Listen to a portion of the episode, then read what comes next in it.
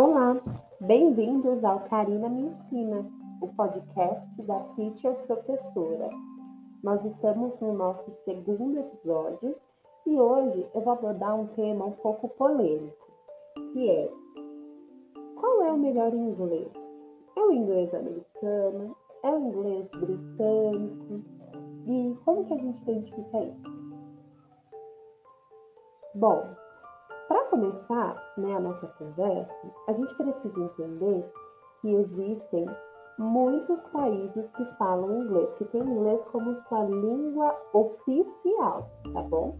Então, eu vou falar alguns: a África do Sul, a Austrália, as Bahamas, o Canadá, que é um país bilíngue, porque ele também tem o francês como a língua oficial, os Estados Unidos, a Índia, a Irlanda, a Jamaica, Malta, o Reino Unido, Inglaterra, Escócia, País de Gales, Irlanda do Norte, Nova Zelândia, tá? Embora tenham muitos outros, tá bom?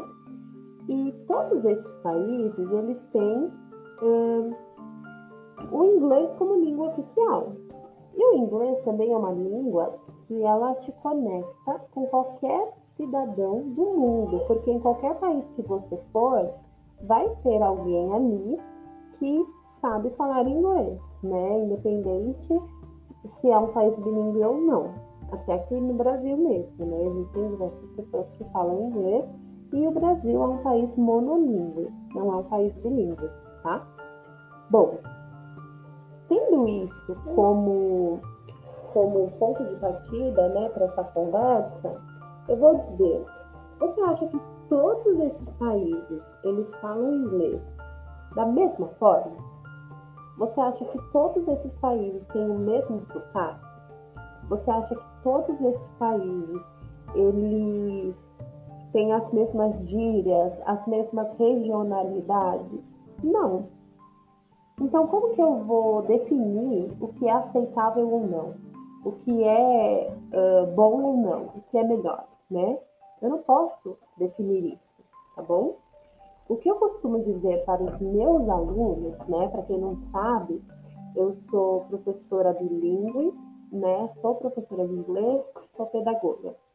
Para os meus alunos, eu digo sempre de que eles precisam aprender um inglês que vai fazê-los uh, ter uma comunicação efetiva com outra pessoa. Como que é essa, comuni essa comunicação efetiva? Né? A comunicação efetiva, ela é a comunicação que você consegue ouvir, compreender tudo que a pessoa falou, independente do contexto, e falar, tá? Eu vou dar um exemplo. Pode ser até um exemplo meio chulo, mas, mas eu vou dar. Uh, imagina que um gringo, um gringo, não vou falar essa palavra. Imagina que uma pessoa de outro país veio para o Brasil e aprendeu a falar português. Essa pessoa vai ter um sotaque, que é o sotaque do país dela, né? E com esse sotaque, ele não fala português como nós falamos, que é o sotaque do português do Brasil. Que, na real, assim, tem diversos sotaques, né? Eu sou do Sudeste, de São Paulo. Eu não falo igual uma pessoa do Nordeste e eu também não falo igual uma pessoa do Sul. Então, essa, essa pessoa, né, que é de outro país, ela vai vir para o Brasil, vai passar um tempo aqui, vai aprender a falar português, só que ela vai falar português com sotaque do país de origem dela. E tudo bem, e a gente vai achar maravilhoso, a gente vai achar incrível. E por que, que a gente se cobra tanto quando a gente está aprendendo inglês? pra gente falar assim, ah, eu tenho que falar inglês igual americano. Não, eu tenho que falar inglês igual americano porque é chique. Quem falou que é chique? E quem falou que é melhor? Primeiramente, se você vai numa entrevista de emprego e a entrevistadora espera que você tenha um sotaque americano, ela precisa repensar. Porque é uma questão de linguagem, é uma questão de que a gente tem a nossa língua materna e a, a, a nossa forma de falar tem é, especificidades.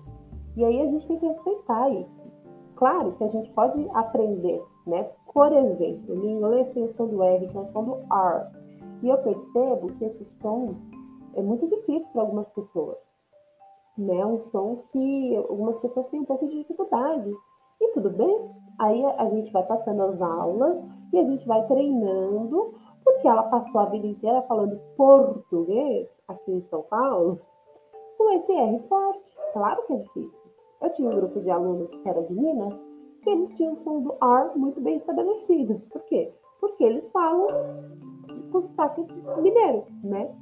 Então, tudo vai depender também de, de questões linguísticas, de questões fonéticas, tá? de questões de compreensão também do, do, da linguagem, de compreensão do, do porquê que a gente precisa aprender a falar inglês, né?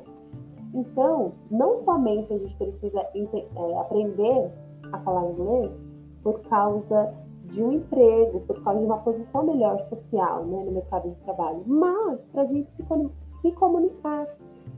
É, efetivamente, a comunicação ela, ela aproxima as pessoas.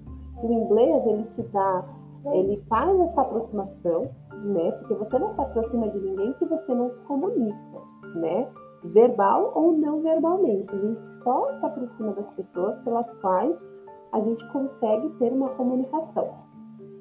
Então, assim, o inglês ele vai fazer você se aproximar de alguém e também vai ampliar os seus horizontes a respeito do mundo, porque você vai começar a compreender é, questões culturais dos países que falam inglês, dos países que não falam inglês, e como qualquer outra língua, tá? Como qualquer outra língua, isso pode acontecer também. E aí, a pergunta, né? Rodei, rodei, rodei. Qual é o melhor tipo de inglês? O americano, o britânico? Não. O melhor inglês para você falar é aquele inglês que você sabe falar, que você sabe se comunicar, que você consegue entender a pessoa que está falando inglês. Eu trabalhei com uma professora que ela era dos Estados Unidos, do Texas. Eu tinha, acho que eu tinha 20 anos na época, e eu não tinha o inglês que eu tenho hoje, né? Eu aprendi muito trabalhando. E trabalhando com ela. Por quê? Porque ela tinha um sotaque texano, que é tipo, como eu posso dar um exemplo? Veja uma, uma entrevista de alguém country, é que eu não sei, eu não consigo dar um exemplo nesse momento, mas vamos lá. É um sotaque bem puxado e, e, é muito rápido, né? Ela fala com uma velocidade maior. Eu nunca ia falar assim, ó, fala. Eu, eu claro que eu pedia para ela repetir o que ela falava, e eu consegui compreender o que ela falava e a gente conseguia se comunicar na, naquela sala de aula, porque eu era assistente de sala dela. E ela era professora, ela era head teacher, que a gente fala, né? Mas eu aprendi muito. E foi aí que eu falei, ai, sorry for my bad English. Desculpa pelo meu inglês ruim. Ela falou, não, don't feel sorry. For goodness sake. Não sinta vergonha, pelo amor de Deus. Porque você está facilitando a nossa comunicação. Porque eu não sei falar inglês. Eu não sei falar português. Então, ela não sabia falar português. Eu estava me matando para ser mais objetiva e clara com ela para ela conseguir entender e ainda estava pedindo desculpa. Ela falou para mim: não, não pede desculpa. Você está facilitando a nossa comunicação. E toda a comunicação com os pais dos alunos era eu que fazia. Então você imagina que eu tinha que, ela, por exemplo, tinha uma reunião de pais e ela tinha coisas para falar, eu tinha que ouvir o que ela falava, traduzir para os pais, ouvir o que os pais falavam, traduzir para ela. Eu estava facilitando muito a comunicação.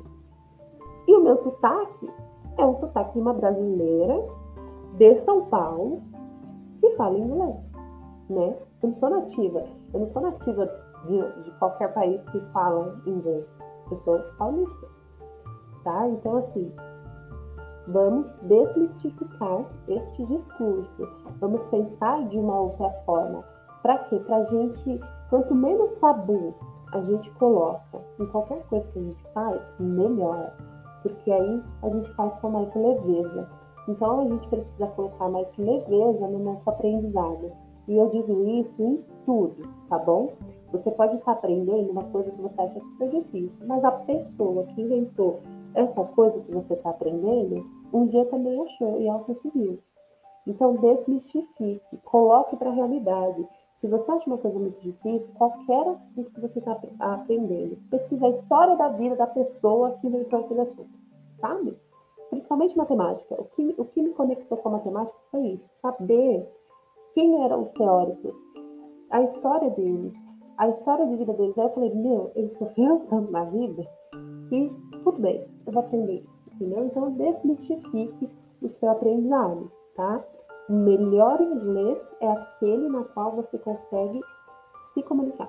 E se você consegue se comunicar, você está no meio caminho andado, tá bom? Então é isso. Já dizia o ditado: quem tem boca vai a Roma. Vai. Mas a gente também pode falar vai a Roma. E serve para o inglês. Quem tem, quem tem inglês e tem boca vai para qualquer lugar do mundo. É isso. Espero que vocês tenham gostado desse episódio do nosso podcast e não percam o nosso próximo episódio. Bye, bye!